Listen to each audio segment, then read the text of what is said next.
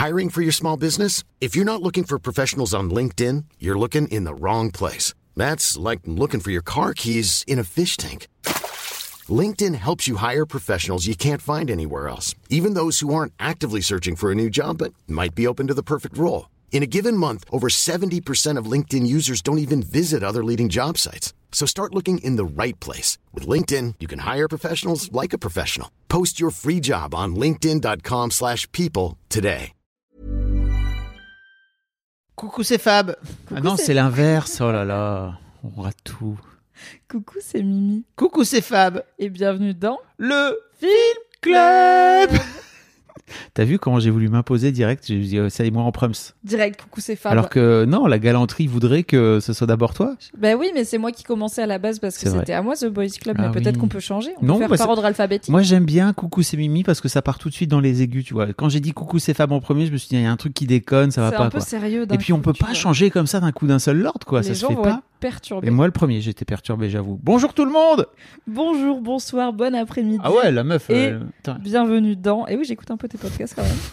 Bienvenue dans le Film Club, un podcast exécuté par Fabrice, Florent, Florent. et Mimi. Oui. Je suis Mimi Hegel, je suis créatrice de contenu sur les internets et j'ai le bonheur, un dimanche sur deux, d'être avec Fabrice pour vous parler des films qu'on aime voir et revoir et débriefer ensemble un film qu'on vous annonce. Du coup, un dimanche sur deux et le dimanche d'après, du coup, on le débriefe ensemble. Comme ça, vous pouvez euh, genre le regarder chez vous et être à jour. C'est facile la vie. Et moi je suis Fabrice Florent, je fais des podcasts dans la vie, des podcasts d'interview. Il le fait très bien. Voilà.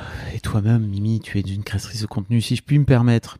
De génie, n'hésitez pas à aller suivre son Patreon. Non mais, Merci. est-ce qu'un jour on fera des trucs, euh, le film club est en Patreon ou pas? Alors, il y a une hypothèse, il y a une idée. Il faut savoir que dans la vie, une de mes activités professionnelles, c'est de créer des récaps rigolos que j'ai débuté chez Mademoiselle à l'époque avec Game of Thrones, où en gros, je prends des captures d'écran de, de l'épisode et j'écris des blagues dessus. Et c'est marrant et ça fait rire les gens. Je continue sur mon Patreon personnel avec House of the Dragon, la nouvelle série spin-off de Game of Thrones. Et on s'est dit avec Fab, est-ce que ça serait pas marrant qu'à chaque film club, il y ait le récap rigolo du film du dimanche qui soit disponible sur mon Patreon, euh, moyennant euh, finance. Je pense que ça serait rigolo. Dites-nous si vous trouvez ça rigolo, par exemple en DM Instagram. Moi, je suis at MYMYHGL et Fab, il est à at F-A-B-F-L-O-R-E-N-T. Fab Florent. Florent. Facile. Bah écoute, euh, moi je suis déjà patr- patron. Oui. tu, tu es mon patron? Je suis déjà ton Mais patron. maintenant, j'ai plein de patrons. J'en ai Et- genre 200. Waouh. Waouh, j'ai beaucoup de patrons. Et la meuf a upgradé sa C'est vie. donc ça une coopérative de gauche? Et donc je voulais te dire que en tant que patron, je- quoi qu'il arrive, j'aurais acheté. C'est c'est récap Ah ouais. rigolo parce que euh, peut-être on pourra linker des anciens récap rigolos qu'on avait diffusés. Euh, attends, t'avais fait quoi? T'avais fait de Revenant? J'avais fait The Revenant, euh, tout à mon fait. anniversaire. c'est- mais il est disponible en ligne, donc on vous mettra le lien de The Revenant et le lien d'un de Game of Thrones et d'un de House Oui. of the Dragon. Comme ça, vous avez l'idée. Et si ça vous fait marrer de vous dire ah non seulement un dimanche j'ai Fab et Mimi qui me parlent de Pulp Fiction, mais en plus j'ai Mimi qui me raconte de la merde sur Pulp Fiction, sachant que ça dure deux heures et demie, ça va être un très long récap rigolo. Euh, écoutez, dites-le nous en DM ou euh, où vous voulez, et puis euh, on réfléchira à cette hypothèse pour très bientôt quoi. Oh, J'adore. Moi aussi, la synergie, c'est beau. J'adore ça. on, on a. Alors c'est toi qui as choisi Harry Potter? Tout à fait. 3. Harry Potter et le prisonnier d'Azkaban. Je l'ai choisi parce que donc on faisait notre petit planning de ce nouveau podcast avec Fab qu'on a commencé à développer à l'été. Donc on faisait notre planning pour être tranquille euh, au niveau les films qu'on traite euh, jusqu'en janvier et on regardait un petit peu forcément c'est quoi l'ambiance dans laquelle on va les sortir. Et en octobre, j'ai dit bah il faut un film d'automne car il faut savoir que je suis extrêmement fan de l'automne. Je suis une automne girl, c'est ma saison préférée. C'est celle qui me donne le plus d'énergie, c'est celle où on s'habille le mieux, celle où la nature est la plus belle, enfin les citrouilles, euh, le vin chaud, vous connaissez quoi.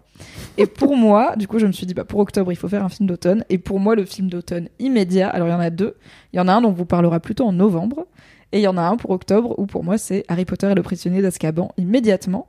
Qui, en plus d'être dans le top 3 de mes films d'automne préférés et mon Harry Potter préféré, à Ah, la fois en livre et en film. Donc c'était mon livre préféré de la saga. Alors bien sûr, quand il est sorti, la saga n'était pas encore finie, mais il n'a pas démérité, c'est mon préf.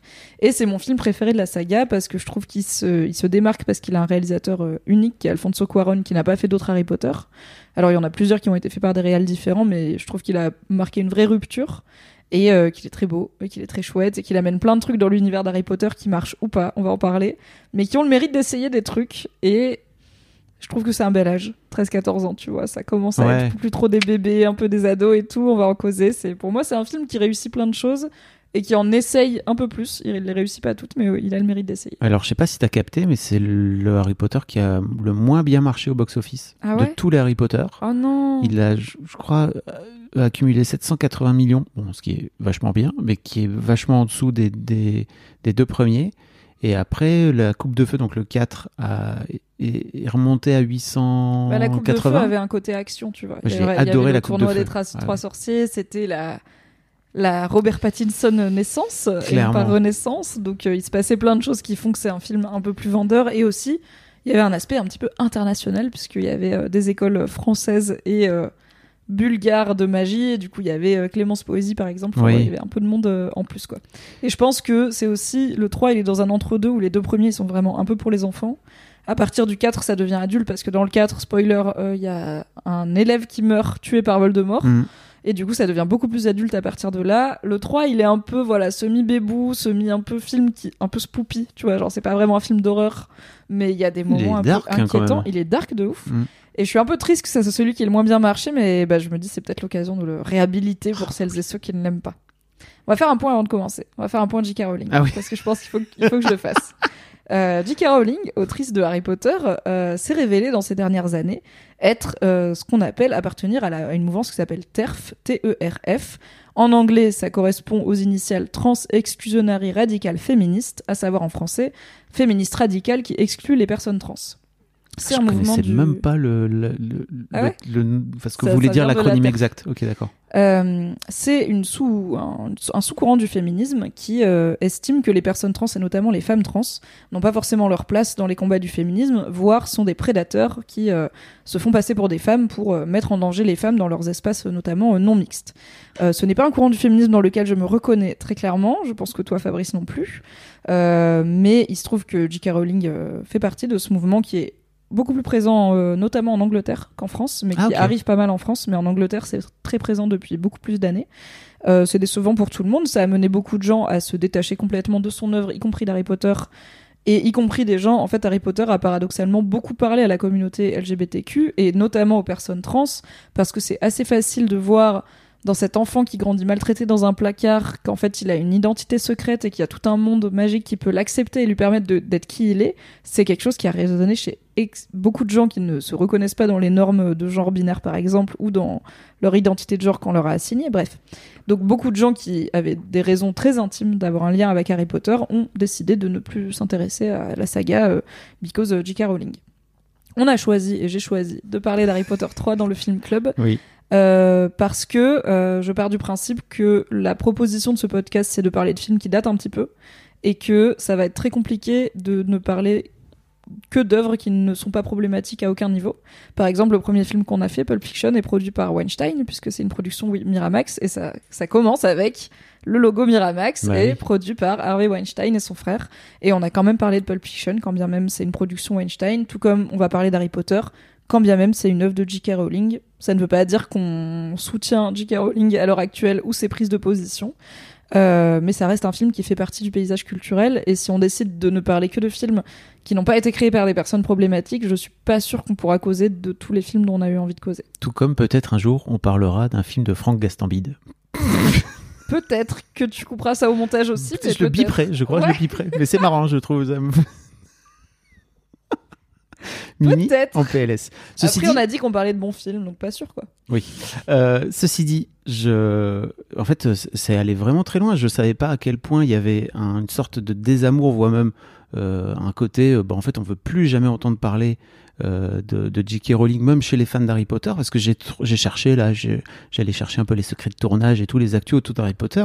J'ai vu qu'en fait, les fans, il y a des gens qui jouent au Quidditch dans la vraie vie. Oui. C'est un vrai truc, enfin, c'est un vrai sport, et il y a des clubs de Quidditch, etc. Ils courent avec des balais entre les jambes et Voilà. ils s'attrapent des foulards accrochés à leurs fesses. Si vous vous demandez comment on joue au Quidditch quand on n'a pas de balai, ça ressemble à ça. Vous pouvez aller des chercher des vidéos sur YouTube. Il y a des vidéos Une sur vidéo YouTube. de Mademoiselle. Il y a une vidéo de Mademoiselle à l'époque. de Quidditch à Nantes, je crois. Et c'était et c'est ouf en fait parce que le Quidditch qui est quand même à la base un, un sport inventé par J.K. Rowling ont décidé de non seulement dire en fait euh, bah on, on veut plus s'appeler le Quidditch mais de quand même continuer à jouer à leur sport. Je me dis putain, c'est quand même. Mais ce qui est euh, pas inintéressant, tu vois, c'est une... en, en gros la logique, c'est est-ce qu'on arrive à garder les aspects positifs de ce que cette œuvre nous a amené euh, sans encourager la personne derrière qu'on ne veut plus soutenir? Du coup, je trouve que la démarche, elle est pas inintéressante. Euh, ça pose peut-être des problèmes de propriété intellectuelle et tout, peut-être qu'ils devront modifier certains noms et certains aspects du sport. Euh, mais en vrai, je, com- enfin, je comprends la situation euh, délicate dans laquelle plein de personnes, moi y compris, qui ont grandi avec Harry Potter et tout, se retrouvent. C'est assez rare. euh, c'est assez, enfin, c'est pas inédit, mais c'est en tout cas dans nos vies, de nos générations de trentenaires et de gens qui ont grandi avec Harry Potter à l'âge d'Harry Potter, en fait, où tous les ans on avait quasiment le même âge que le héros. Euh, c'est un peu la première fois qu'on est confronté à ce- cette telle question de séparer l'œuvre de l'artiste. Tu vois, il y a eu Bertrand Cantat, par exemple. Moi, j'écoutais pas Noir Désir, j'avais 8 ans, donc euh, c'était pas un gros problème dans ma Bah vie oui. d'écouter ou pas Noir Désir. Euh, là, c'est ok, bah, c'est quelqu'un dont j'aime le travail, dont j'aimais le travail avant de savoir ses opinions. Peut-être qu'elle les avait pas à l'époque non plus. Qu'est-ce qu'on en fait Qu'est-ce qu'on garde Chacun met le curseur là où il peut, avec sa sensibilité. Il y a des personnes qui vont jusqu'à se faire retirer des tatouages euh, qui font référence à Ah Harry ouais. Potter et tout. Ouais, j'avais fait un article sur Mademoiselle sur euh, des euh, personnes, bah, notamment transgenres, qui se faisaient retirer des tatouages ou qui réfléchissaient à qu'est-ce que je vais faire de mon tatouage qui pour moi représente euh, voilà un monde magique dans lequel j'ai trouvé énormément de réconfort parfois aussi tout un aspect communauté parce que Harry Potter ça a été les premières communautés qui ont eu des fans sur internet qui du coup pouvaient se réunir à grande ampleur donc parfois tu te fais un tatouage Harry Potter parce que t'as rencontré tous tes amis hmm. peut-être même les premières personnes avec qui t'as été toi-même si t'es pas hétéro ou si t'es pas cisgenre bah est-ce que ce tatouage tu le désavoues parce que l'autrice euh, Bah oui, parce est euh, transphobe Ouais, ou est-ce que tu le gardes en disant bah en fait et il y a des personnes qui pour disaient moi, quoi. pour moi Harry Potter n'appartient plus à J.K. Rowling Harry Potter appartient à la communauté de Bien fans sûr. je pense que moi je suis un peu dans cette logique là Mhm. après voilà c'est a- moi mon curseur il me permet de faire un podcast sur Harry Potter 3 qui est sorti en 2004 Euh, il me permettra probablement pas de streamer euh, le jeu euh, l'héritage de Poudlard quand il va sortir tu vois il y a un truc de est-ce que j'encourage activement des nouvelles choses qui lui rapportent de l'argent actuellement? Ou est-ce que je parle juste d'un film qui fait partie du paysage culturel, qui a fait partie de ma vie de cinéphile, de lectrice, de jeune, de jeune adolescente aussi, qui avait à peu près le même âge et, euh, et dont, euh, voilà, personnellement, Ah, avec mon curseur, j'ai décidé que c'était ok de vous en parler aujourd'hui. Il y a sûrement des gens qui seront pas d'accord, d'autres oui, mais c'était important qu'on en parle. Et en même temps, on n'a pas fait de point Weinstein sur Pulp Fiction. Non, c'est sûr. Et mais parce que j'imagine que moi, c'est pareil, l'œuvre de l'artiste, ça fait un petit moment que j'ai fait en sorte de de trouver le bon curseur et mon curseur qui m'appartient, c'est-à-dire bah en fait l'œuvre. euh, moi, à un moment donné, je la sépare vraiment de l'artiste parce que sinon tu vis plus, t'arrives plus à vivre et en fait tu finis par, tu vois, te retrouver dans des prises de tête qui, pour moi, ne nous appartiennent pas en tant que, enfin, peuvent nous appartenir, mais en tout cas de mon côté, moi j'ai décidé de vraiment séparer les deux parce que je me dis sinon ça, ça devient insupportable dans cette époque, quoi. C'est- très dur à faire en, Bah tant- oui, en bah tant que fan. On, on apprend toujours au bout d'un moment. Enfin, Oui, c'est ça. Il y, a- il y a toujours des nouvelles surprises, quoi. on peut pas se dire ah bah genre je sais pas Tom Hanks, c'est bon. Tom Hanks il est cool. Tous les films de Tom Hanks du coup c'est open bar parce que déjà il bosse pas tout seul et aussi on sait jamais ce qui Bah va oui. sortir quoi. Donc euh, donc voilà, on Et en est là de nos réflexions. J'ai juste une question pour toi. Par- alors, je sais que tu, tu vas pas faire d'enfant, a priori, tu es child free. On a déjà fait une. Si vous, ça vous On en a intéresse, on a fait excellent un podcast. podcast. Super à ce propos. Mais tu vois, par exemple, je me dis, cette génération, là, ta génération qui va avoir des enfants, euh, est-ce que ces gens-là auront envie de faire découvrir à leurs enfants l'univers? Parce qu'en fait, l'univers est Ah génial. bah moi tu vois, j'ai vois. un neveu. Alors Ouais. j'aurais pas d'enfant mais j'ai un neveu et je pense que je que oui j'aurais pas de souci avec le fait qu'il Mm. lise Harry Potter et que peut-être même je lui présenterai quand il aura à peu près l'âge d'Harry Potter.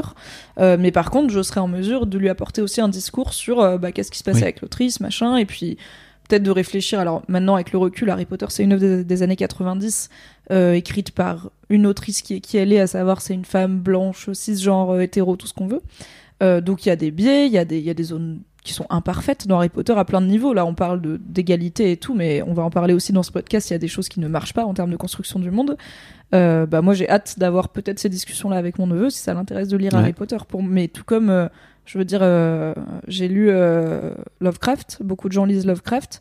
Googlez pour rigoler, c'est quoi le nom du chat de Lovecraft? Et voilà, donc vous saurez. Et en fait, ça m'empêche pas de lire Lovecraft. C'est juste que je le lis en sachant que spoiler, Lovecraft est un, était un maxi raciste, tu vois Ok. mais je préfère le savoir. Et pour le coup, je pense qu'il n'y a pas de souci à consommer des œuvres, surtout euh, a posteriori, tu vois, euh, de personnes qui ont des opinions nauséabondes. Mais il faut le savoir quoi. Tu Mm. peux pas. Je trouve que c'est dommage de faire lire Lovecraft à des gens sans prendre en compte le fait que Lovecraft, est- Lovecraft était activement un gros raciste, mais aussi dans son époque où il évoluait et tout. Même pour l'époque, c'était genre pas mal Ouais. euh, parce que ça va colorer qu'est-ce qu'il raconte dans ses histoires, comment il présente Bien des sûr. cultures différentes, tout ça. Donc c'est un, c'est un texte qui est intéressant, c'est un sous-texte qui est intéressant à avoir, un contexte.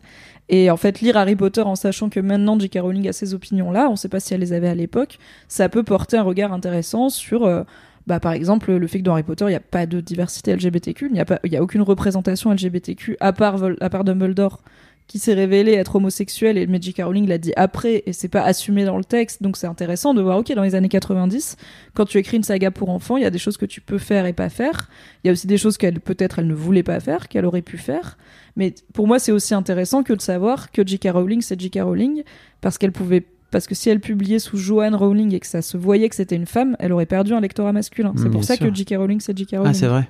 Donc c'est un contexte qui est Elle elle l'a elle dit clairement, ça Ouais, ouais. Ah, Ça fait partie de ces très multiples autrices qui ont soit Oui. bossé sous initial, soit pris un pseudonyme euh, mixte euh, ou masculin. euh, parce qu'il y a plein de mecs qui ne se reconnaissent pas dans c'est une femme qui écrit. Grosse Voilà. intro, hein, 15 minutes là, Ouais. mais c'était un point C'était un point je important, euh, je pense, à faire. Et comme ça, vous avez les bails et on vous met des liens dans la description euh, pour euh, des articles qui résument euh, tout ça. Tout à fait. Vous entendez sans doute en fond là, bah, effectivement, on, enregistre chez Mimi et chez Mimi, elle, elle vit Pour une child free, il y a beaucoup d'enfants chez moi, c'est-à-dire en bas de chez moi, école. Voilà. puisqu'il y a une école en bas de chez moi et ça résonne. Donc peut-être vous entendez. Bon, alors ce film. Harry Potter about- 3. Alors déjà c'est mon préf. Il regarde mes notes avec un fait- œil inquiet. déjà c'est mon Harry Potter préféré. Euh, dans le donc c'est mon livre d'Harry Potter préféré parce que Sirius Black c'est mon personnage préféré et Lupin c'est mon deuxième personnage préféré d'Harry Potter. Et c'est le livre qui les introduit tous les deux et qui je trouve étend largement le monde d'Harry Potter à des problématiques beaucoup plus adultes puisqu'il y a beaucoup plus d'adultes importants qui arrivent. Euh, on avait Dumbledore, on avait Rogue, on avait Hagrid, on va dire en entourage adulte direct d'Harry Potter, un peu McGonagall mais de plus loin. Et là d'un coup on a Remus, on a Sirius, on a plein d'adultes assez positifs en fait qui arrivent dans la vie d'Harry Potter et qui malheureusement ne vont pas y rester. Et je trouve que c'est un sont opus- pas à l'école en plus. Enfin, Lu- Lu- Lupin, un Lupin, peu. il est à l'école. Mais euh, Sirius, Sirius, il est non. en dehors, et c'est c'est- sa première et malheureusement éphémère opportunité d'avoir une famille. Je trouve que c'est un crève-cœur toute l'histoire de. Il y a eu une heure dans sa vie où, où Harry Potter, il a cru qu'il allait pouvoir aller vivre avec Mm. Sirius Black, qui serait innocenté, et qu'il allait pouvoir avoir une figure paternelle qui a connu ses parents et qui l'accompagne, en plus qui est un peu un casse-cou, tu vois, un sorcier cool kid. Et en fait, ça arrive jamais, quoi. Et je me dis, cette heure où il y a cru, c'est hyper triste. Et je trouve que c'est un film qui rappelle peut-être encore plus que le, que le deuxième.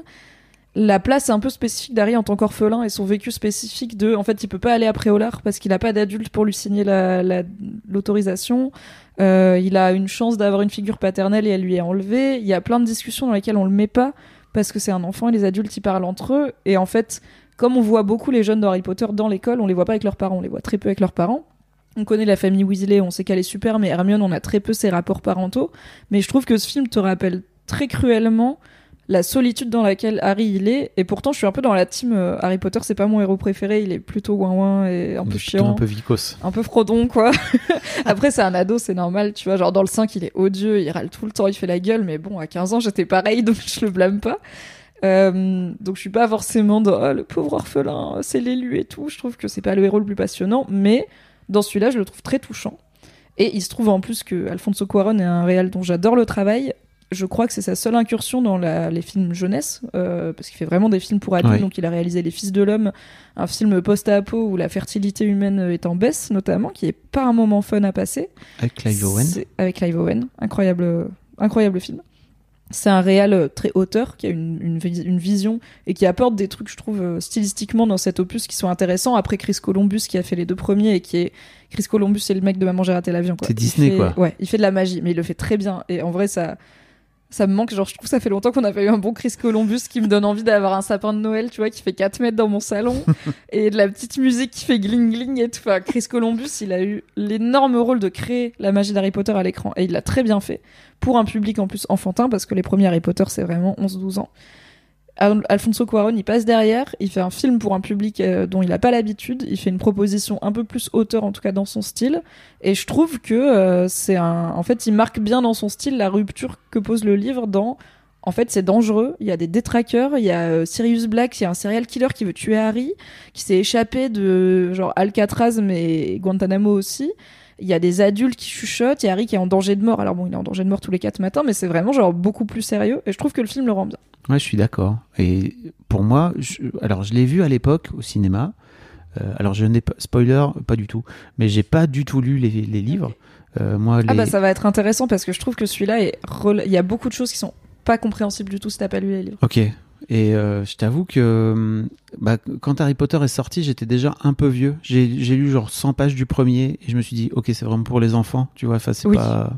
Bah on a quand même euh, 15 ans, Ouais, 15 ans j'ai- d'écart quoi. j'a- donc, euh, j'avais. Je sais pas quel âge j'avais, J'avais genre déjà 20 bien 20, 20 25 ans. je 25 pense. ans, je crois. Quand, quand la déferlante Harry Potter est Voilà. arrivée, ouais. Et donc, bon, pff, ok, j'ai entendu parler de ce truc partout, et en fait, je me dis, bon, ok, je vais pas mourir idiot, et j'ai j'ai lu 100 pages, et j'ai fait, ok, c'est chiant, ça dégage. Euh, et donc, moi, je connais Harry Potter que par les, que par les films, et j'ai suivi pour le coup les films à fond, et je trouvais, je trouvais que la saga filmée est vraiment cool. Je sais pas, après, j'imagine qu'il y a des, des fans du, du bouquin qui détestent les films, etc. Bah, il y a jamais, c'est jamais possible de tout mettre dans les films. Il Voilà. y a des, il y a des trucs qui sont soit complètement absents, soit, bah, on va en parler. Il y a des éléments même du 3 qui peut-être sont pas assez bien amenés pour l'importance qu'ils vont avoir derrière.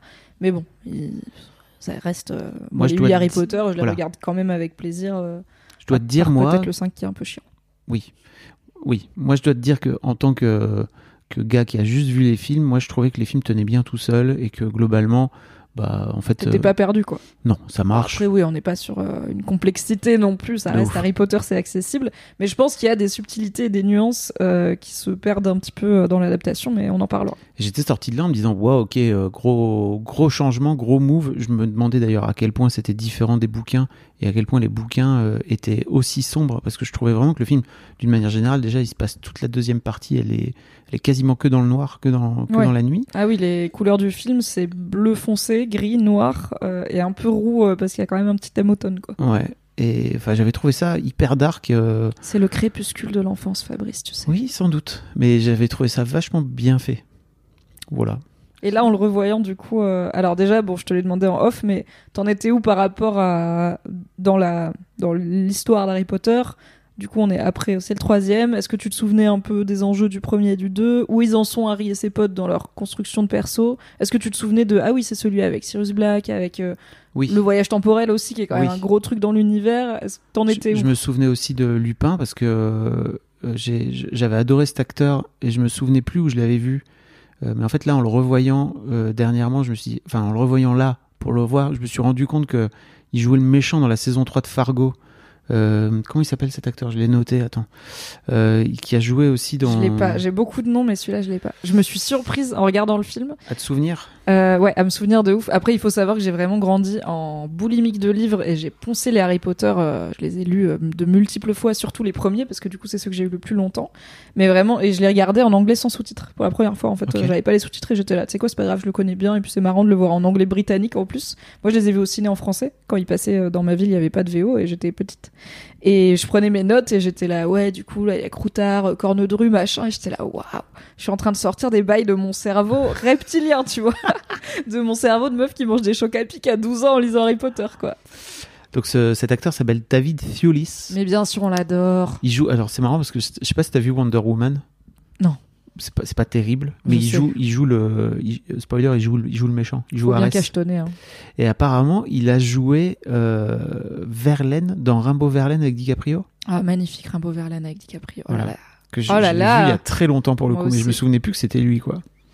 Un très bon acteur. Après, ce qu'on peut pas enlever à la saga Harry Potter, et c'est probablement ce qui fait son aspect euh, quali et intemporel, je trouve qu'elle vieillit pas trop mal, c'est qu'ils ont eu la bonne idée de prendre que des acteurs euh, classe A pour encadrer ces gamins euh, qu'ils ont castés à 11 ans sans savoir s'ils allaient très bien s'en sortir. Et spoiler, il y a des...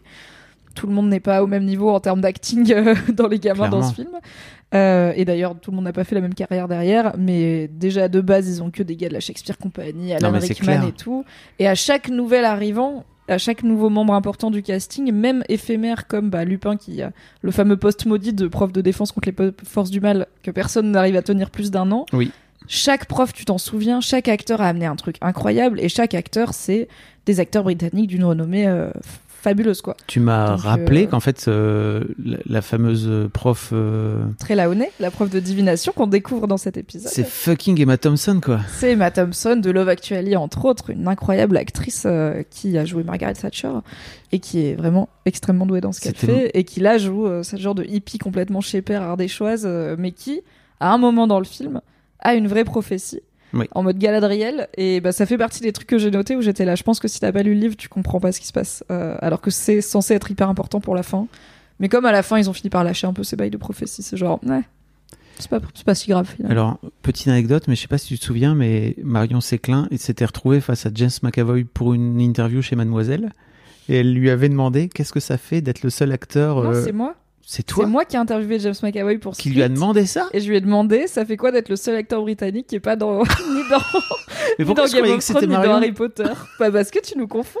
Et il m'a, je sais plus ce qu'il m'avait répondu, mais il avait, il avait rigolé. Il était là, c'est une bonne question. Parce qu'effectivement, au bout d'un moment, le diagramme de veine, acteurs qui sont dans Harry Potter, acteurs qui sont dans Game of Thrones et acteurs britanniques en général, ça commence à être là. une forme de sphère quoi. Ils sont tous là, mais pas encore James McAvoy. Ah, écoute, pardon, je croyais vraiment que c'était que c'était Marion. Non, c'était ma question, j'aurais été fière. Très très drôle question, bravo. Putain, c'est un peu étonnant finalement que tu l'aies posé. J'ai bien aimé. le- J'aime. J'ai alors. J'ai un problème avec l'intro de ce film et en même temps j'aime bien l'intro de ce film. Je l'aime bien dans les grandes lignes parce que j'aime bien cette interaction avec la tante Marge qui est odieuse Elle est horrible. et je trouve qu'ils l'ont vraiment bien rendue. euh, elle est dans mon souvenir, elle est même plus odieuse à l'écran que ce que moi j'avais dans ma tête en lisant le livre. Et euh, l'injustice de ce qu'elle fait, enfin l'injustice de la vie quotidienne d'Harry quand il est pas à Poudlard est quand même bien rappelé quoi. Alors que bah, l'épisode précédent c'était plus Dobby qui arrive, euh, qui fout le chaos et tout, donc c'était plus focus sur où là qu'est-ce qui se passe? Là c'est vraiment ah ouais en fait il passe deux mois de sa vie comme ça, c'est chaud quoi. Et euh, Elle bah, insulte sa mère en plus. elle insulte son père, elle insulte sa mère, elle compare sa mère à littéralement une bitch, une Ouais, chienne une dans le terme technique d'un chien femelle, quoi. Enfin, c'est un irrespect total.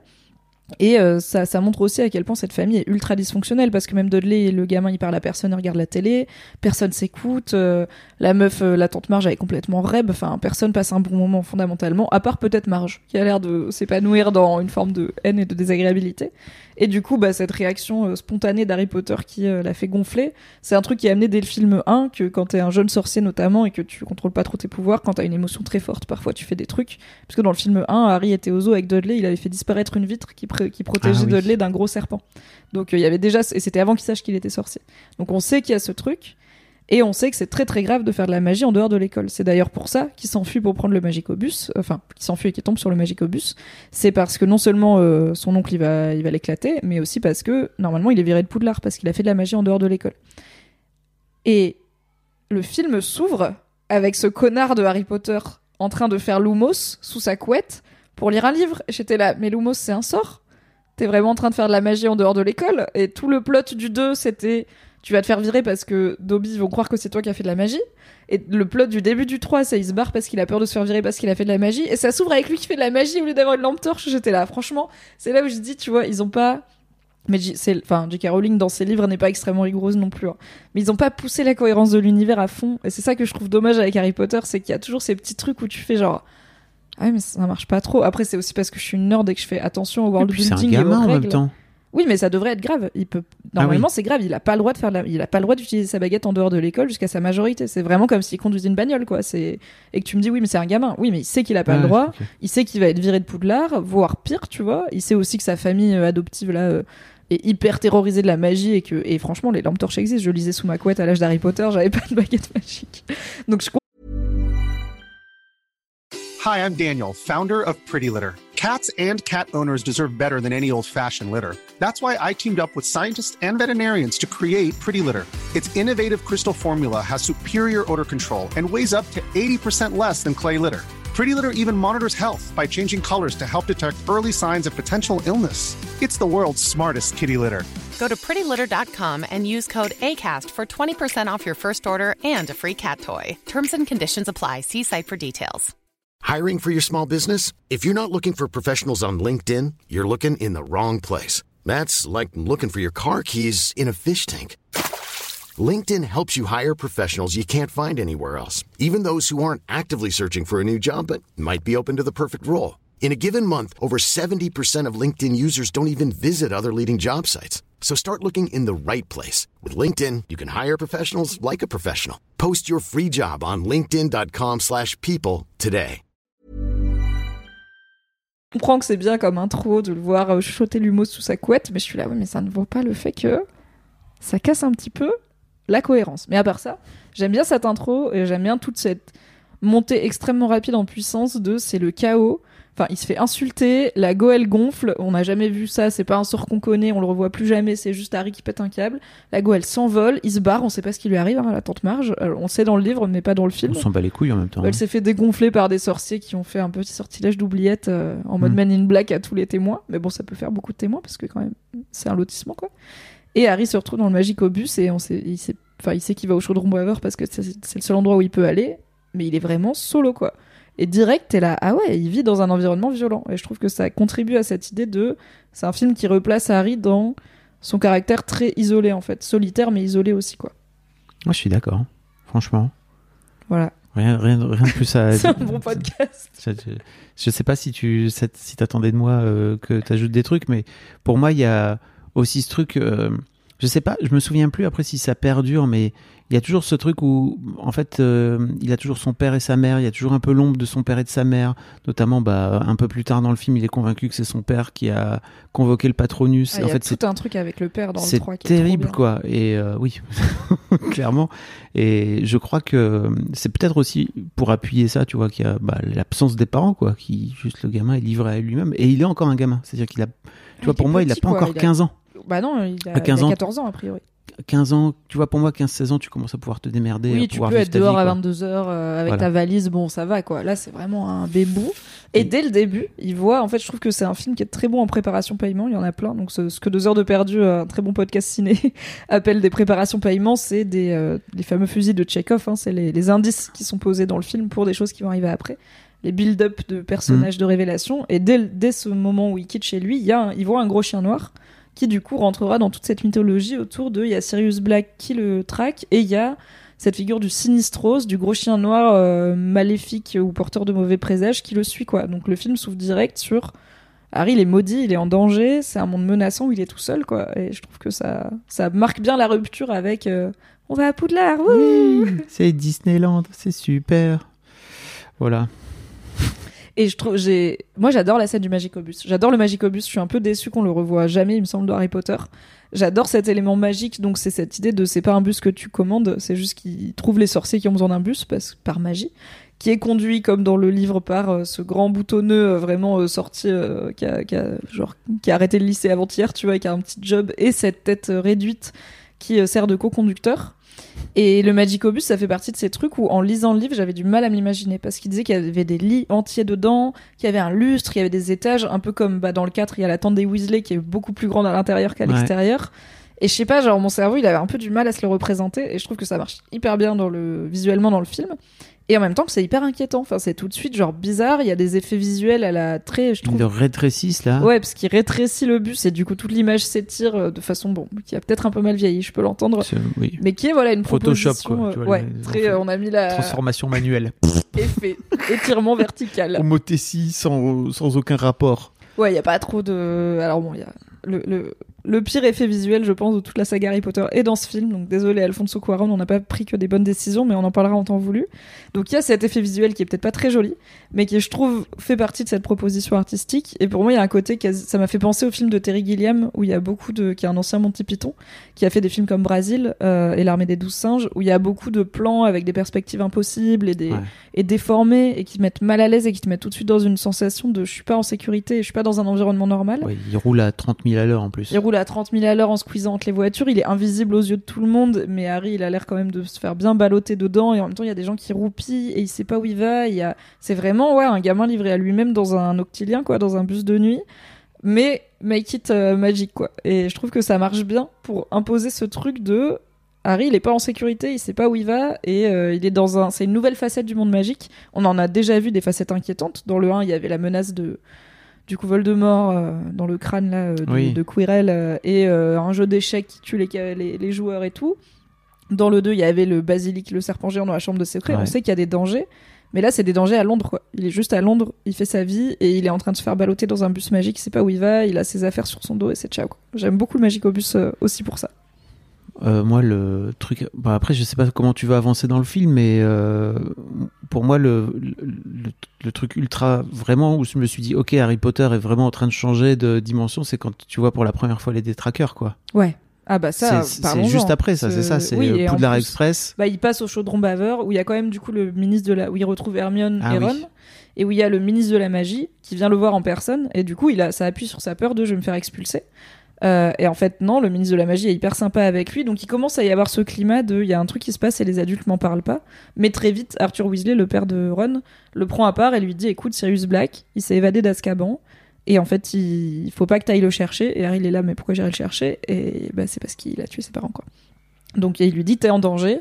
Et en fait, il y a un vrai, c'est un peu moins visible dans le, dans le film, mais dans le livre, il y a un vrai truc de, il y a un vrai désaccord entre les adultes de est-ce qu'on en parle à Harry ou pas. Et c'est un vrai, euh, mais comme dans le 5 où il y a l'ordre du Phénix où il y en a qui veulent l'intégrer ou pas, il y a un vrai truc de est-ce qu'il est assez grand pour qu'on lui en parle. Et je pense que ce film, il te met dans la team de Harry de c'est toujours bien de m'en parler parce qu'en fait, je vois bien que vous parlez de moi et que c'est bizarre quoi. Mais c'est toujours assez fou à quel point je trouve, mais peut-être que ça fait partie de globalement cette, euh, cette saga, c'est à quel point ils foutent les enfants en danger de façon complètement gratuite, et pour une école en plus, tu vois. Ah je, oui, pense bah. à, je pense à J'ai un point. Poudlard, c'est très dangereux dans mes notes. What the fuck, Poudlard, c'est Hagrid, euh, le l'endroit le plus dangereux. Hagrid qui le, le colle sur le dos de l'hippogriffe, là, qui lui met une claque en disant allez, let's go. C'est comme si tu disais, bah, tiens, un enfant, tu le fous sur un étalon et tu dis, Mais en plus, il vole. en plus, Et il a des serres et un mec qui coupe. Il vient de, il vient de niaquer. euh, Enfin, il va niaquer Il va euh, Draco niaquer. euh, pas très longtemps après, en quoi. même temps, c'est Mais même le Quidditch de base, c'est hyper dangereux. Mais bien sûr, le Quidditch, Quand Harry là. il s'envole, là, il, il Il- gèle et tout. Et son, co- son Il se fait- adversaire, il se prend un coup de foudre et il tombe. Et Harry le regarde tomber. Il dit Cool, je vais attraper le vif d'or. Et j'étais là, mais il est mort. Oui, mais tu il est extrêmement dead, cet enfant. Après, il se, fait, il se fait à moitié avaler le cerveau par un putain de détraqueur. T'es là, mais qu'est-ce passe-t-il? C'est très dangereux. Je- c'est. Le sol cogneur et tout. N'importe quoi. Et d'un autre côté, ils se prennent aussi la tête sur euh, non, mais c'est encore un enfant et tout. Je me dis, mais. euh, et il y a. euh, il y a le- le- la fameuse. pff, je sais pas, les trucs, moi, tu sais, les. les- L'armoire, là, à la con, là. Ah, la- l'épouvantard. Voilà. C'est donc la créature magique qui représente tes pires peurs et qui vit dans une armoire. Et quand elle en sort, elle prend la forme de ce dont t'as peur. Et le sort pour t'en débarrasser, c'est ridicule, c'est d'en rire et de la transformer en une version rigolote d'elle-même. Voilà. On parlera de cette scène, elle est cauchemardesque, c'est horrible. Pas pour toi. Ouais, en mode clown. Mais du coup, les détraqueurs, Ouais. dans le Poudlard Express, qui est déjà un endroit beaucoup moins cosy que d'habitude. Il n'y a pas le petit chariot à bonbons, il y a ce prof bizarre qui dort, euh, qui a une vieille on sait pas valise. qui c'est. On sait pas qui c'est, il a une valise- enfin il est un peu rapiécé, tu vois, il est pas voilà. Il fait pas rêver quoi, c'est pas Lockhart qui est arrivé euh, dans le 2 en mode euh, bonjour, je suis le Marc Lévy de la magie, je vais vous raconter mes aventures. C'est un autre bail et il fait nuit, il pleut et c'est tout de suite genre on va à Poudlard mais c'est quoi. Et il y a ces détraqueurs. Incroyable euh, Et ils arrivent énergie, et cette il, créature. il fait tout de suite moins 12, tu vois. Il commence à, transpirer de la. À transpirer. Euh, le gars, il respire, ça fait. de la fumée, buée. La buée. Et puis il y a cette putain de main là qui s'ouvre. T'es là, mais merde. Moi, je me suis dit à l'époque, c'est le Seigneur des Anneaux, ça y est, c'est parti. Ouais, c'est un peu des Nazgûl, quoi. Ils font vraiment, dans Oui. leur cara design, ils font peur. Et il y a un moment où il y a un plan sur un détraqueur qui fait Ah devant la caméra comme ça, et j'étais là, en vrai. Bah. Alors je dis pas à 13 ans ça va, mais tu vois, il y a des petites 10 ans qui vont voir le film, c'est un peu genre, Bah oui. c'est un peu flippant, mais parce que c'est Harry Potter 3, tu Très flippant, il lui avale euh, à moitié le cerveau là, tu comprends pas pourquoi, tu sais pas ce qu'il est en train de lui faire. euh. Oui, c'est ça aussi, c'est que dans le livre, t'as la, la version narrateur omniscient qui t'explique ce que Harry il sent, et en gros, c'est un grand froid, une grande, euh, un grand abattement euh, psychologique et l'impression qu'il sera plus jamais heureux, que tous ses souvenirs heureux ils ont disparu et qu'il pourra plus jamais être heureux.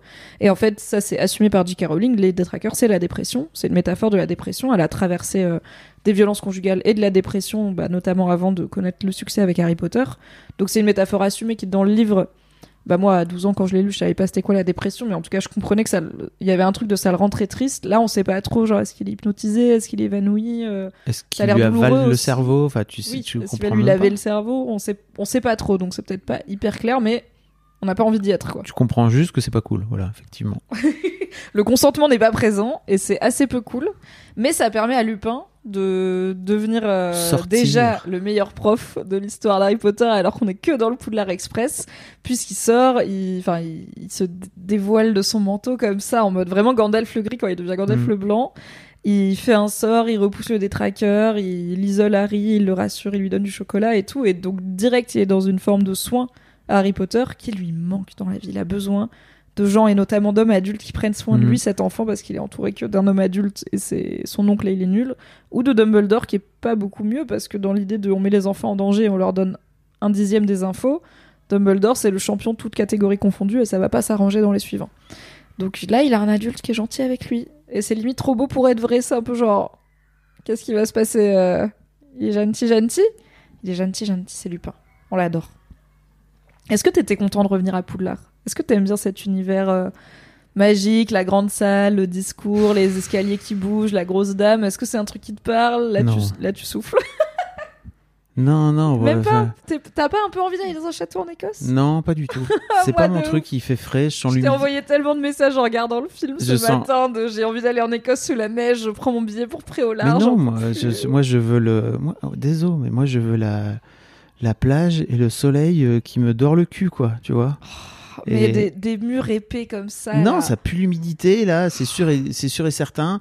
Il y a le petit connard de Malfoy qui l'a. Alors, alors, tu t'es évanoui, là? Non, mais alors, comment j'ai il pas envie courant d'être en internat avec euh, les, Putain, avec les mais coup Potter. tronche dans sa gueule, quoi, tu vois, au petit blond, là. Et euh, ben, Hermione euh, prend des notes nazi, Hermione quoi. va finir par lui mettre une bonne droitasse dans ce film. Exactement. Ce qui n'est pas sans euh, attirer l'attention de ce bon Ron Weasley qui est là. Ah, Hmm, je pense qu'il veut un peu l'appeler mommy, tu vois. Il est là. Ça a éveillé quelque chose chez moi, ce qui vient de se tu veux passer. pas faire pareil sur mon cul On en reparle dans Harry Potter 7, ils mettront un petit peu de temps à y venir. Euh, mais ouais, voilà, bon, pff, non, pas trop, tu vois, vraiment pas, vraiment pas. Ok, bah c'est pas grave, moi j'étais trop Oui, contente je- me doute que toi, t'étais là, oui Surtout dans ce contexte très automnal. J'ai à nouveau 12 ans et il y a des citrouilles. Ah bah Hagrid, alors dans les petites nouveautés de cet opus d'Harry Potter en termes de scolarité à Poudlard et d'équipe pédagogique, on a donc Rémus Lupin qui est le nouveau professeur de défense contre les forces du mal. On a euh, Hagrid qui a Step Up qui est devenu prof, euh, prof de soins aux créatures magiques. Hagrid, on sait qu'il a été exclu de Poudlard pour a priori avoir été accusé d'avoir euh, utilisé la magie à mauvais escient et d'avoir blessé des gens. On a appris dans le 2 que c'était pas de sa faute et qu'il s'est fait exclure à tort et que Dumbledore ne peut pas le, le réhabiliter et, et notamment ils lui ont cassé sa baguette. Quand t'es exclu, t'as plus le droit de faire de la magie. Mais en vrai, il a une baguette dans son parapluie. Dans son cul. Et c'est Dumbledore qui du coup dans son cul. C'est Dumbledore qui du coup s'est occupé de lui et a fait en sorte qu'il soit garde-chasse. Là, il l'a fait step up, il devient prof de soins aux créatures magiques. On va voir qu'il a une vision de la pédagogie Bah, très terrain, Dude, oui. très euh, chaud tel. Euh, très, Voilà. on va faire des exercices pratiques, mais après tout, pourquoi Voici une bestiole, euh, démerdez-vous avec. Allez, salut. pas Et on a Trelawney, donc cette prof de divination, qui est une nouvelle matière accessible aux troisième année, euh, à laquelle on va voir qu'Hermione est plutôt réfractaire, ce qui m'a fait beaucoup penser à moi, car euh, c'est une, euh, j'ai un côté un petit peu des fois rigide sur cartésienne, parfois à l'extrême. Je vois pas de quoi tu parles. Et en vrai, c'était intéressant pour moi, en tant que petite intello, d'avoir Hermione qui est une sale conne avec la divination et qui y croit pas et qui décide que c'est pas intéressant et que c'est pas vrai, alors que d'habitude elle est curieuse et intelligente et tout. Et là, elle décide que non. Et en vrai, elle a tort, c'est un vrai truc. Et il y a des vraies prophéties dans Harry Potter qui vont compter de ouf. Donc, euh, La trentaine te rattrapera. oui, Hermione, la trentaine te rattrapera quand tu seras mariée à Ron Weasley qui est un peu chauve. Je te parlais à toi, Mimi. La trentaine m'a déjà rattrapé, tu sais. Mais je ne fais pas encore euh, des pseudosciences ni de la divination. Qu'est-ce que tu penses de ces nouveaux profs, de ces nouvelles énergies qui arrivent? Est-ce que ça t'intéresse un peu? Est-ce que quand tu vois l'hippogriffe, t'es content? Ah, T'es un peu curieux en mode Ah, il y a un nouveau cours Moi, j'ai kiffé, j'ai kiffé l'hippogriffe. Euh, effectivement, le, le personnage d'Emma Thompson, euh, bon, pff, voilà quoi, je trouve ça marrant euh, le fait qu'elle ait des, des grosses lunettes et que. Elle, pour le coup, elle est un peu Chris Columbus, tu vois. On dirait un peu qu'elle est Oui. sortie des deux premiers. Elle est, elle est designée de façon un peu genre over the top pour les enfants. Après, le personnage est extrêmement intense, on va dire. Exactement. Et Lupin, euh, franchement, moi je l'ai kiffé, mais je, tu, tu sens tout de suite qu'il va être du côté, tu vois, le, le truc, le fait qu'effectivement il, il, est, il est sorte d'affaire avec le détraqueur au départ, je trouvais ça trop cool. Voilà, bon. Est-ce que tu as senti à quel point ce film m'a passionné? J'espère que c'est un podcast passionnant pour les gens. J'espère Bah, que je vais oui, vous passionner fait- pour deux. Mais parce qu'en fait, j'adore euh, j'adore t'écouter pour le coup. Tu vois, Ah, j'ai juste quel envie de te dire, euh, par- parle-moi longtemps, Mimi. Il faut qu'on parle de l'épouvantard. Euh, l'épouvantard, je trouve que c'est une des. Donc, c'est Ouais. cette fameuse créature qui vit dans l'armoire, là. Je trouve que c'est une des créatures les plus intéressantes du bestiaire d'Harry Potter, qui est au final assez vaste, puisqu'il y a Les Animaux Fantastiques, qui, avant d'être un film, une saga filmique un peu bof, était juste un livre, ça faisait partie des petits spin-offs d'Harry Potter qui étaient sortis au profit d'une d'une ONG, euh, qui euh, envoyait, je crois, des, des comics dans des hôpitaux pour faire rire les enfants et Ah, tout. ok. C'était ça, c'était la Smile Relief Foundation, la Comic Relief Foundation ou quelque chose. Et en gros, ça a récolté des sous pour envoyer, euh, je sais pas, Robin Williams voir des enfants ou des adultes malades et euh, leur mettre un petit peu le sourire, quoi. Donc il y avait le Quidditch à travers les âges, qui était un, historique Ah du oui. Quidditch et de son histoire. Et il y avait les animaux fantastiques. Et euh, quand j'étais gamine, on avait pas, enfin, on avait beaucoup de bouquins, mais on les lisait très vite. Et euh, des fois, on avait plus de bouquins. Et avec ma grande sœur notamment, on connaissait par cœur le bestiaire des animaux fantastiques, qui est juste un bestiaire. C'est pas du tout les aventures de euh, Oui. Newt Scamander. C'est écrit par un Newt Scamander entre guillemets, mais c'est juste une liste, un index alphabétique de plein de créatures qui existent dans le monde Harry Potter. Donc j'en connais pas mal, y compris qui sont ni dans les bouquins ni dans les films. Et je trouve que l'épouvantard, elle est vraiment top tier parce que c'est hyper intéressant ce truc qui joue sur la peur. Je trouve que c'est quasi une figure horrifique en fait. Enfin, ça pourrait être une créature de légende, tu vois, ce truc qui prend la forme de ce que tu redoutes le plus et dont il faut réussir à rire pour t'en débarrasser. Je trouve que c'est un message hyper intéressant. C'est pas que tu la vins, c'est que tu la tournes en ridicule, tu vois. Mhm. C'est pour qu'elle te fasse plus peur. Et euh, Parce que la peur, c'est que dans la tête. oui, et c'est une thématique principale d'Harry Potter, le, la peur et euh, bah, par exemple tout le fait que les gens ne veulent pas dire Voldemort. Le discours d'Harry Potter, Ouais. c'est avoir peur d'un mot ne fait que renforcer la peur de la chose elle-même. Mm. Donc c'est un discours qui dit il faut pas avoir peur des choses, il faut plutôt les affronter, les comprendre et euh, parfois aussi en comprenant ce dont on a peur, on se rend compte qu'on n'a pas à en avoir peur, comme bah, l'hippogriffe qui fait peur en fait il est sympa, Sirius Black au final il est sympa, Euh, il y a l'araignée géante qui au final est une pote d'Agrid et qui est pas sympa mais avec laquelle on peut à minima discuter, même si elle est un peu en mode on va discuter mais j'ai très envie de vous bouffer donc on va faire vite quand même parce que pff, pff, vous avez Ouais. l'air pas mal. L'appétit, quoi. Voilà. Et euh, je trouve que c'est du coup hyper intéressant qu'il y ait une créature qui personnifie la peur et euh, la façon de s'en débarrasser, et qu'elle soit abordée dès la troisième année. C'est quand même euh, une sacrée thérapie, un sacré stage de la peur qu'on fait faire à ces gamins de 14 ans, qui en plus devant tout le monde, donc tout le monde sait c'est quoi ta plus grande peur, genre salut, en termes de vulnérabilité, c'est pas mal. Et je trouve que c'est une scène qui est extrêmement dérangeante parce qu'il y a déjà, bah, mais ça c'est aussi dans le livre, Neville, sa plus grande peur c'est Severus Rogue. C'est sa plus grande peur au monde.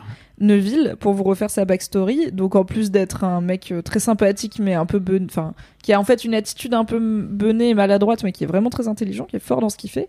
Il a une histoire ultra tragique parce que ses deux parents sont devenus fous et ils sont dans un hôpital psychiatrique euh, magique parce qu'ils ont été torturés euh, jusqu'à devenir fous par Bellatrix Lestrange, la cousine de Voldemort et une Ok. de ses suiveuses.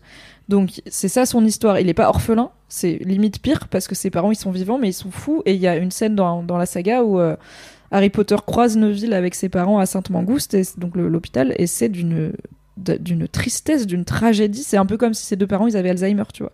Donc c'est horrible. Neville, c'est un quasi Harry Potter, c'est-à-dire qu'il y a une prophétie, donc la fameuse prophétie qu'elle fait là, euh, c'est la prophétie qui va faire que Voldemort est persuadé qu'il doit absolument annihiler Harry Potter et que sinon il pourra jamais être puissant.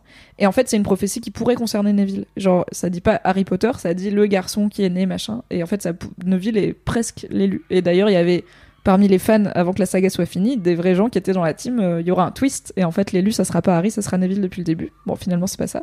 Mais, Mais c'était un vrai discours. euh, On est bien d'accord que Neville, il est sur le point dans le, dans le dernier de où il le bute, Voldemort. Il tue, euh, non, il tue euh, le basilic euh, Neville. Il tue Nagini, je Ah, crois, yes. d'un coup d'épée de Godric Gryffondor, il me semble. Waouh.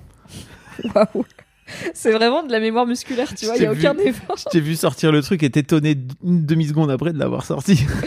Donc pour vous dire, voilà, c'est ça la vie de Neville. Donc on se dit c'est quoi ses pires peurs, euh, ça pourrait être. Euh, Mais Quel est le rapport avec Rogue Et ben justement, il a, il a énormément, il a, il a potentiellement plein d'autres peurs pires normalement, euh, comme le fait d'être fou, euh, le fait de voir ses parents pas bien, euh, ou la peur de Voldemort, ou la peur de Bellatrix. Et sa plus grande terreur, c'est Rogue, parce que Rogue, il maltraite tellement les élèves, et notamment Neville, que sa plus grande terreur, c'est Severus Rogue, quoi. Et c'est hyper tragique. Et je trouve que ça montre une violence du système éducatif dans Harry Ouais. Potter qui est vénère, parce que Rogue, il est vraiment, c'est un prof violent. Dans, il y a un épisode où il claque le crâne d'Harry et de Ron et tout, enfin tout plein de trucs où t'es là, mais on fait pas ça en fait euh, quand on est prof, quand on est instit. Et ça rentre dans ma dynamique de Poudlard, c'est vraiment pas un endroit où il fait très bon vivre quand t'es, quand t'es en- encore moins quand t'es petit quoi, euh, quand t'es enfant ou ado. Et du coup, je trouve que c'est tragique que la plus grande peur de Neville, ça soit Rogue, et c'est la rentrée quoi. tu sais qu'il va passer un an à fréquenter, à côtoyer sa plus grande peur.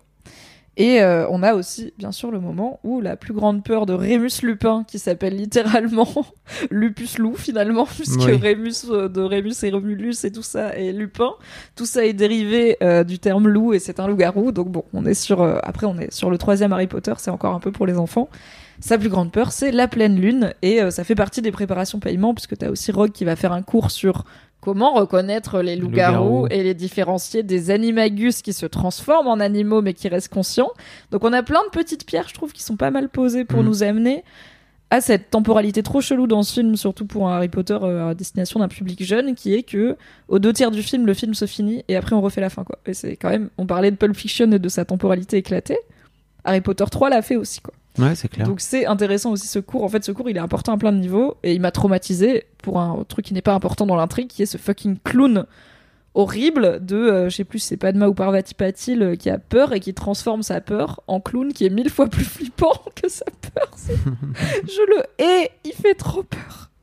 Et après, Il Harry, il bascule a en pas le droit de le faire. Oui, il bascule, il fait. Et, il revient Et ça rentre toi. dans les propositions artistiques d'Alfonso Cuarón, tu vois, Mm. qui fait un film qui a une gueule de mm, fête foraine de train de fantôme, quoi. Mm.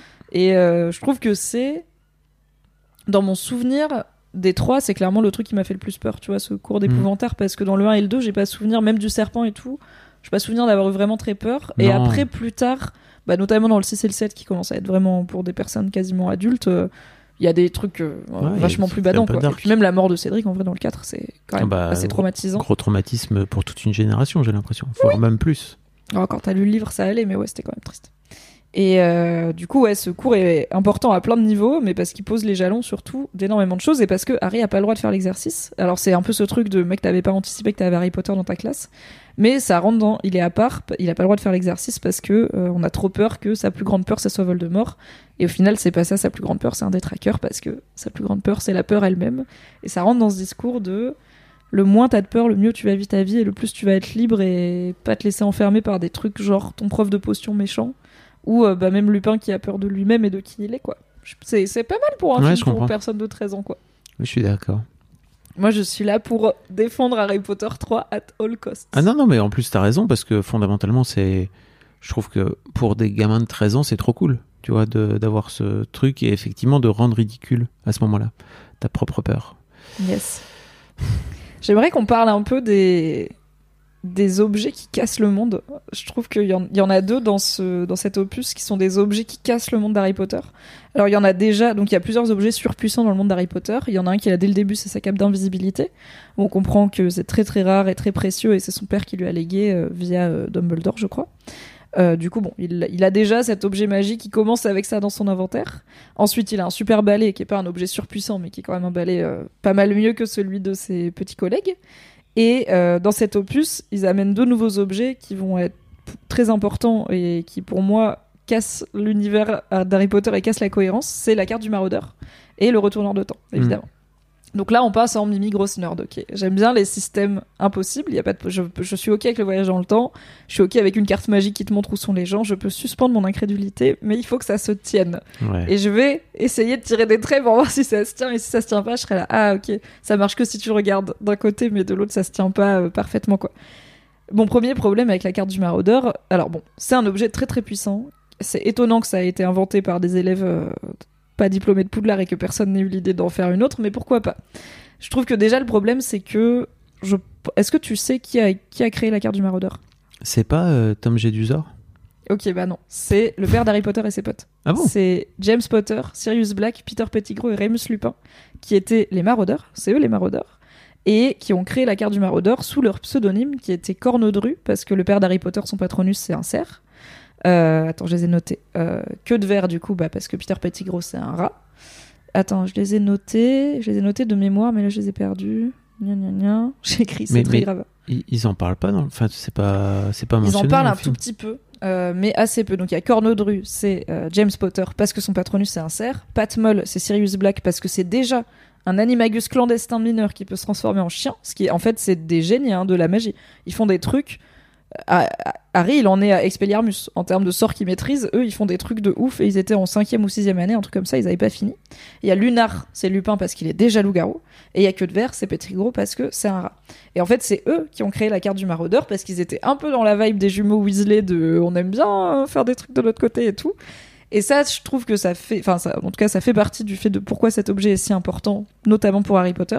Mais je pense que c'est pas clair quand t'as pas lu le livre que, bah, que c'est le père d'Harry Potter en fait qui l'a créé et que, en fait, ça, du coup, quand Harry croit que son père, c'est son père qui a fait le Patronus Ah oui. parce que c'est un cerf et tout, ça rentre aussi dans ce truc de c'était le surnom de son père euh, à l'époque où il était euh, adolescent dans sa bande, quoi. C'était leur surnom dans, dans sa bande. Et donc tu veux dire que Harry, le patronus d'Harry, c'est aussi un cerf? Le patronus d'Harry, c'est un cerf parce que le patronus de son père, c'était un cerf, et le patronus de sa mère, c'était une biche.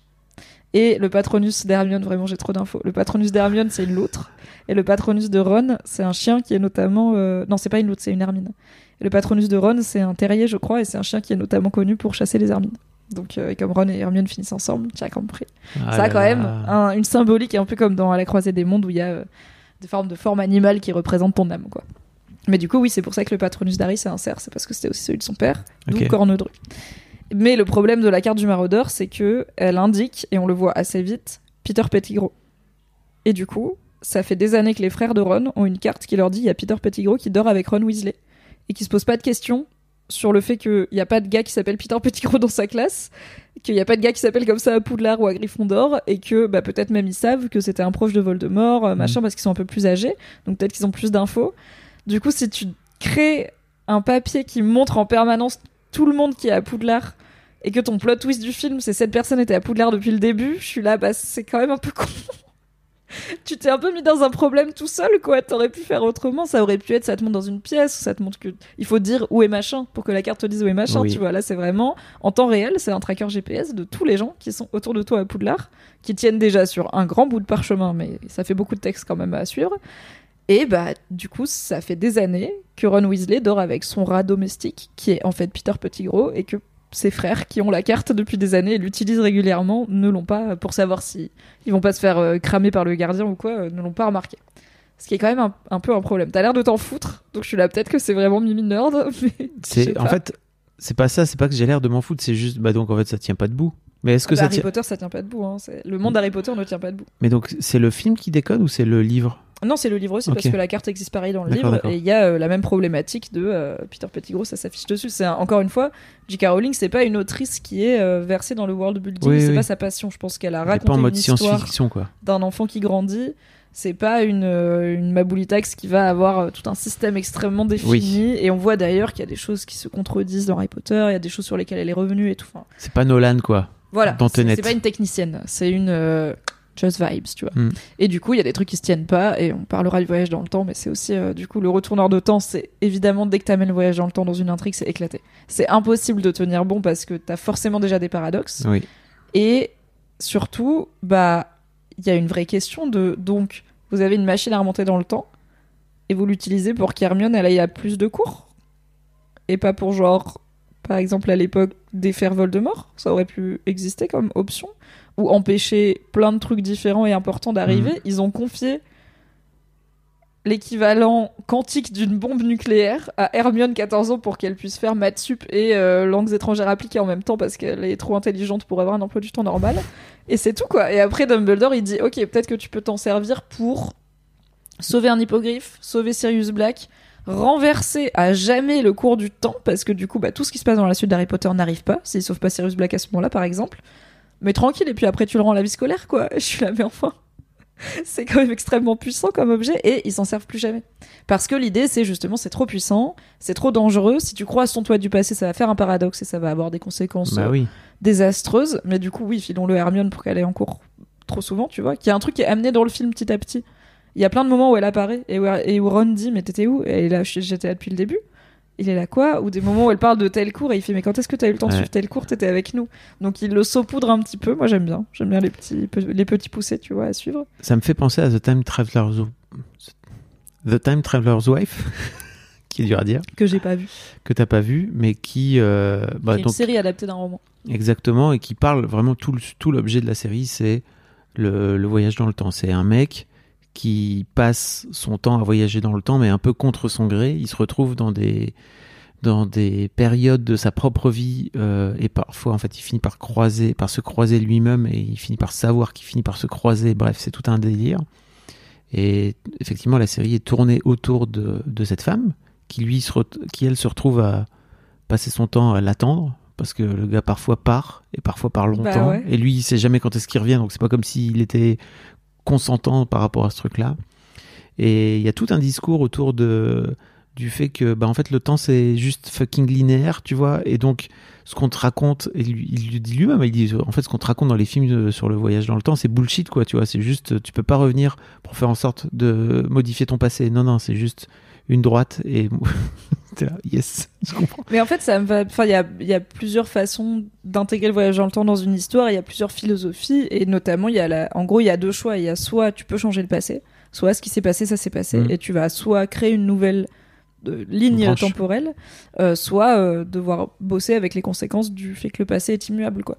Et moi, ça me va bien euh, qu'il y ait les. Enfin, j'ai pas de préférence. Je pense que les deux, quand ils sont bien racontés, sont très bien racontés. Que l'opposition entre les deux, comme il y a pu y avoir dans Lost, parce que dans la série Lost, il y a tout un truc de, de voyage temporel à un au moment. secours Et il y a une faction Whatever Happened Happened et une faction on peut changer euh, ce qui s'est passé. Mais j'ai pas l'impression que J.K. Rowling s'est beaucoup pris la tête avec ça. Je pense pas Ouais. qu'elle a beaucoup à dire sur le voyage temporel. Je pense que c'est un outil intéressant et intrigant et en vrai cool à ramener à un lectorat jeune qui du coup leur met les deux pieds dans la science-fiction là où on était plutôt dans la fantasy en fait jusqu'ici. Et peut-être que en fait la Mimi de 15 ans qui lit euh, Oui. Le voyageur imprudent de Barjavel, elle qui est du coup un des bouquins qui a instauré ce qu'on appelle le paradoxe du grand-père, le fameux truc de si tu reviens dans le passé et que tu tues ton grand-père, ça crée un paradoxe parce que du coup t'es jamais né et du coup tu peux pas revenir tuer ton grand-père, mais du coup t'es né, mais du coup, tu vois, c'est c'est une boucle quoi. Euh, c'est un auteur français, Cocorico Barjavel, qui a instauré euh, ce, trope euh, de la science-fiction. Peut-être que si à 15 ans j'avais pas déjà eu le retourneur de temps, j'aurais moins adhéré quand j'ai lu Le Voyageur imprudent de Barjavel et j'aurais moins compris ce qu'on me raconte en termes de Ok, donc tu reviens faire des trucs et tu croises ton toit d'avant, Ouais. mais un peu comme Retour vers le futur, tu vois, Oui. c'est une vision très pop du voyage dans le temps, mais qui marche bien. Juste, peut-être que J.K. Rowling aurait pu réfléchir un peu plus le fait que si tu mets une machine à voyager dans le temps dans le monde d'Harry Potter où il se passe des trucs très graves très souvent, enfin en vrai, dans le 4, revenez deux heures dans le temps, sauver Cédric Diggory, tu vois, c'est- bah oui ou même empêcher Voldemort de renaître, il pourrait faire ça, quoi. bah oui Donc euh, c'est quand même compliqué d'amener cet item et de pas le détruire parce qu'il est, c'est pas ça c'est détruit qu'en fait ils auraient mais pu de juste dire euh, ah, ouais, on l'a oublié. C'est pas très fouillé, on va dire comme écriture, je trouve. quoi. Mais euh, voilà, ça fait partie des petits trucs de mimi nerd qui font que Harry Potter sera jamais mon univers fantastique préféré, tu vois, parce que ça manque un peu trop de cohérence et on le sait, euh, Mimi aime la cohérence, quoi. Mais je trouve ça cool d'avoir ce film ultra grand public qui amène cette, toute cette dernière partie hyper intrigante et quand même euh, un peu provocante intellectuellement de Ouais. on revient sur nos pas, on se surveille de loin et en fait des trucs qui genre quand ils sont à cabane d'Agrid et qu'il y a un caillou qui arrive et qu'ils comprennent pas d'où il vient, en fait ils regardent par la fenêtre mais ils voient que le bourreau arrive. Donc tout de suite ils sont là où là on n'a plus le temps pour le caillou.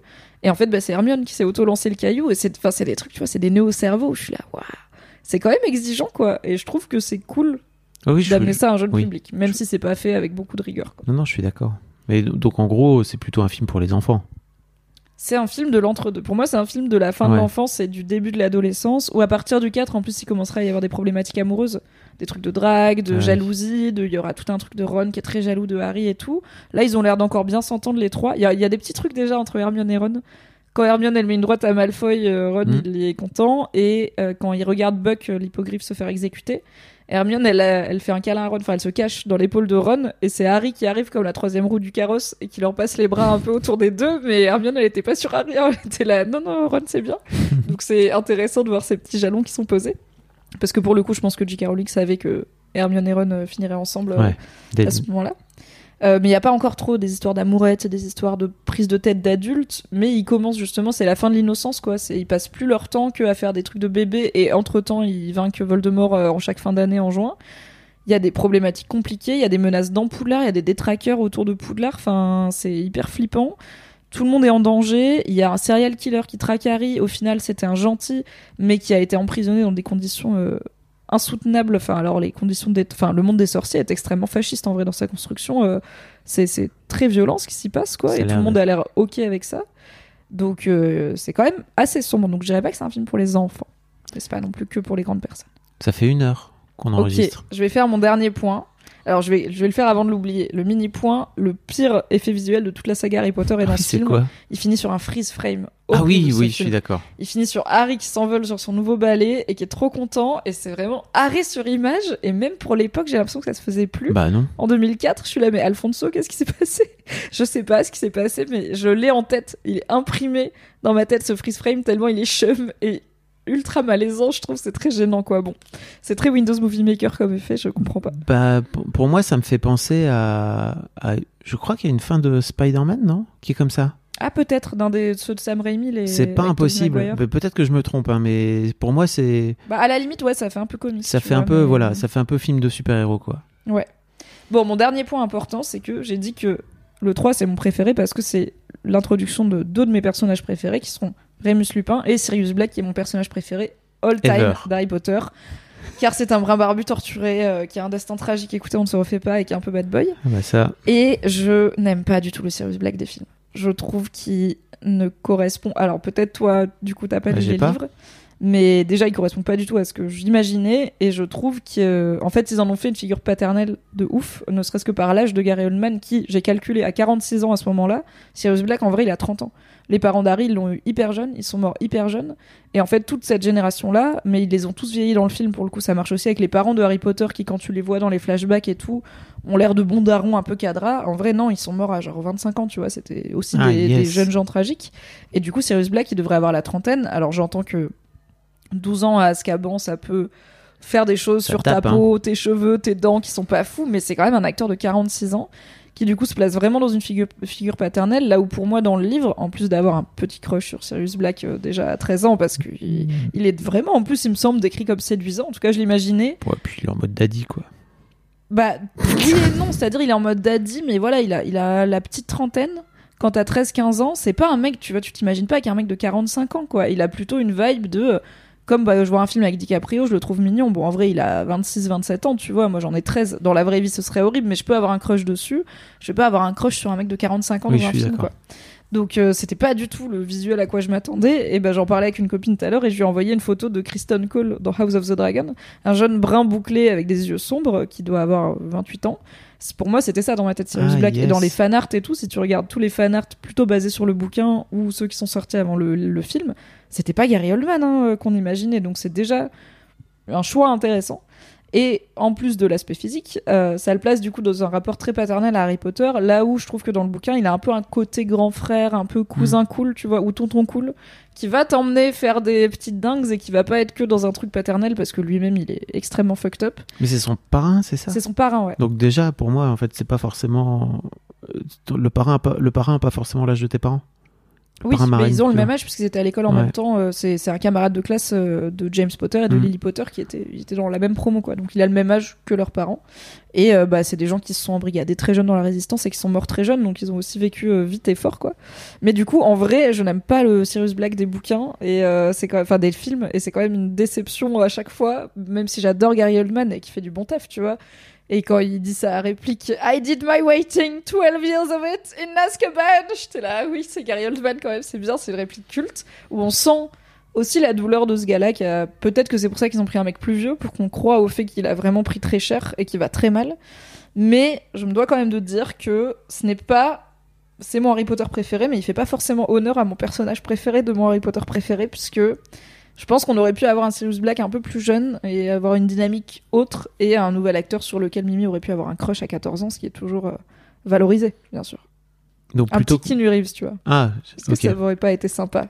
Bon, j'étais déjà amoureuse de Keanu. Non, ça n'aurait pas été sympa. Keanu Reeves est incapable de faire Sirius Black. Keanu Reeves joue vois, pas un très bien. petit genre Kit Harington, Jon Snow, quoi. On en parlera si un jour on parle de John Wick. J'espère qu'on parlera de John Wick. Bah peut-être qu'avant John Wick, on parlera d'un film avec Keanu Reeves, Fabrice Je Florent. sais pas, je sais pas. Euh, peut-être.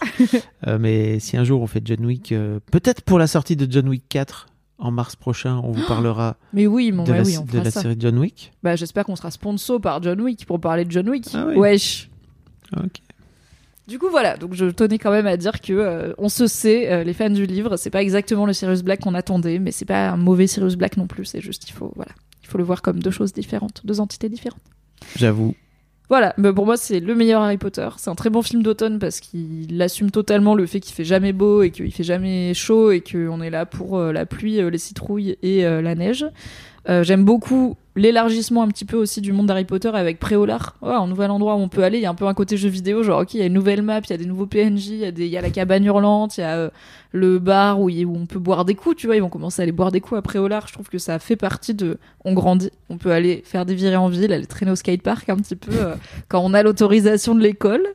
Euh, il est plus poupie, il est plus adulte, mais en restant pas à 100% aussi dark que les suivants. Et je trouve qu'il fait, il fait bien son taf de passerelle entre Chris Columbus et euh, Cédric Diggory qui se fait assassiner euh, face caméra par Voldemort, qui arrive littéralement dans l'opus d'après. quoi. Faut faire ce pont et je trouve qu'il le fait bien. Et en plus, il propose des concepts de SF, il propose une, image qui est sympa, des, des trucs de réalisateur un peu arty. Moi j'aime bien. Bah, bravo Voilà. Mimi pour ce podcast. J'ai carry, mais parce que c'est moi qui ai choisi, c'est normal. Non, mais je te sentais en plus. euh, moi, franchement, j'ai regardé ce film et je me suis dit, ok, c'est bon, pas- ok, vu, vu et sans tape. voilà, un, un peu comme toi, Pulp Fiction et toi, quoi, tu vois. Yes. Mais, euh, mais en tout cas, j'ai adoré t'écouter. Je crois que Merci, whatever, j'aime beaucoup, j'aime beaucoup tes, la, la nerderie que tu peux, que tu peux On est incarner là pour ça. à ce moment-là. Euh, bah écoute, euh, on, on s'arrête là. On, on mettra tous les liens pour euh, éventuellement. Tous les liens pour enrichir la discussion, notamment sur ce qu'on s'est dit au début, sur Oui. une note du podcast. On vous donne rendez-vous dans deux semaines. Tout à fait. Enfin non, la semaine prochaine. La semaine prochaine pour vous annoncer le film dont on vous parle dans deux semaines pour un nouveau débrief dans le Film Club. Voilà. Des bisous. Bisous Bisous Bisous Bisous Bisous Bisous Bisous Hi, I'm Daniel, founder of Pretty Litter. Cats and cat owners deserve better than any old fashioned litter. That's why I teamed up with scientists and veterinarians to create Pretty Litter. Its innovative crystal formula has superior odor control and weighs up to 80% less than clay litter. Pretty Litter even monitors health by changing colors to help detect early signs of potential illness. It's the world's smartest kitty litter. Go to prettylitter.com and use code ACAST for 20% off your first order and a free cat toy. Terms and conditions apply. See site for details.